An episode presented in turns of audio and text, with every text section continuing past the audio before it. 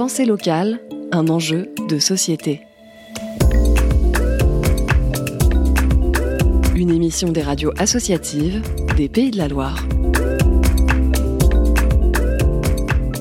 Le 4 mai 2022, la Loire-Atlantique est passée en vigilance eau potable. C'est la première alerte de la saison qui s'explique par un manque de précipitations hivernales et un faible débit des cours d'eau. L'occasion de rencontrer Céline Jaron, responsable au service animation du cycle de l'eau de Nantes Métropole. Mais est-ce que l'on produit de l'eau? Oui, effectivement, euh, sur Nantes Métropole, nous produisons une grande euh, partie de l'eau potable qui est distribuée sur euh, nos communes, sur les communes de la métropole, au niveau de la régie publique, principalement sur un site qui est l'usine d'eau potable de la Roche et qui permet donc de produire 80% des besoins de la collectivité pour l'usager, pour l'abonné au robinet. D'où vient cette eau que nous buvons? Alors euh, l'eau provient euh, directement de la Loire, elle est prélevée euh, dans la Loire, un peu en amont de cette usine d'eau. Elle est acheminée jusqu'à l'usine de l'eau pour être traitée et pour permettre qu'elle devienne potable par un ensemble de traitements avant d'après être délivrée jusqu'au robinet des usagers. En France, de façon générale et donc sur Nantes Métropole, l'eau est le bien alimentaire le plus contrôlé. Donc il y a à chaque étape un ensemble d'analyses, de mesures qui sont réalisées et par euh, la régie qui traite cette eau. Et après, il y a également des contrôles réglementaires de l'État pour euh, suivre la qualité de cette eau euh, au fil de son cheminement jusqu'au robinet de l'usager. Cette ressource locale provient de par-dessus nos têtes. Alors, si on prend le cycle de l'eau, effectivement, à un moment, elle est passée par, par la pluie, elle est arrivée, elle a ruisselé, elle est arrivée jusqu'à l'ensemble de ces cours d'eau qui ont formé après la Loire pour arriver effectivement jusqu'à l'usine. Quand même, nous sommes à Nantes Métropole, ça concerne 24 communes c'est près de 660 000 habitants.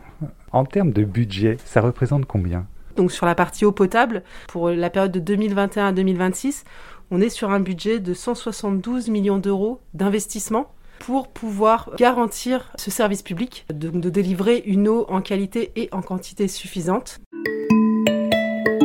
Pensée locale, un enjeu de société.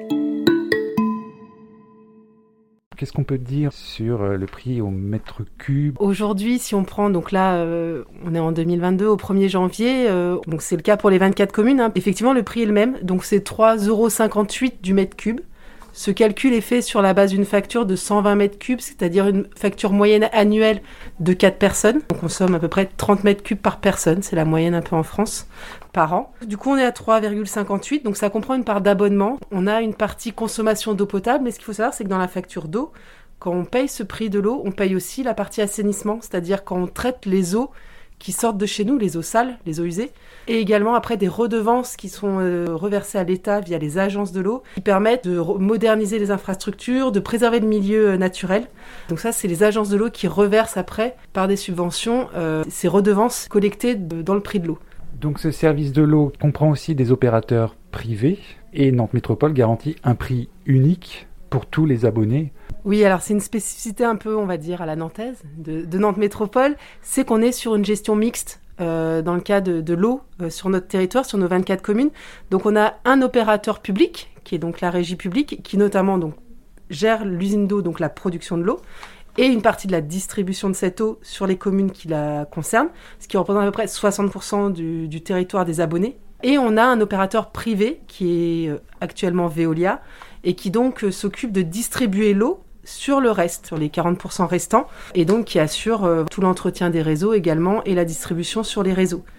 L'intérêt de cette mixité, c'est d'avoir du coup, euh, avec un prix donc effectivement équivalent pour les 24 communes, donc pas de différence qu'on soit opérateur public ou opérateur privé, régie ou privé. L'intérêt, c'est euh, d'avoir la connaissance en interne avec euh, le service public et la régie publique. Le, côté euh, innovant et recherche qu'on n'aurait pas forcément euh, la capacité en interne grâce à l'opérateur privé qui lui a cette capacité de développement, de recherche et donc de nouvelles innovations pour aller toujours plus loin et essayer d'améliorer toujours le service qu'on va rendre. Madame Jaron, merci beaucoup. Merci. Un reportage de Vincent Podo pour Alternante FM. C'était Pensée locale, un enjeu de société.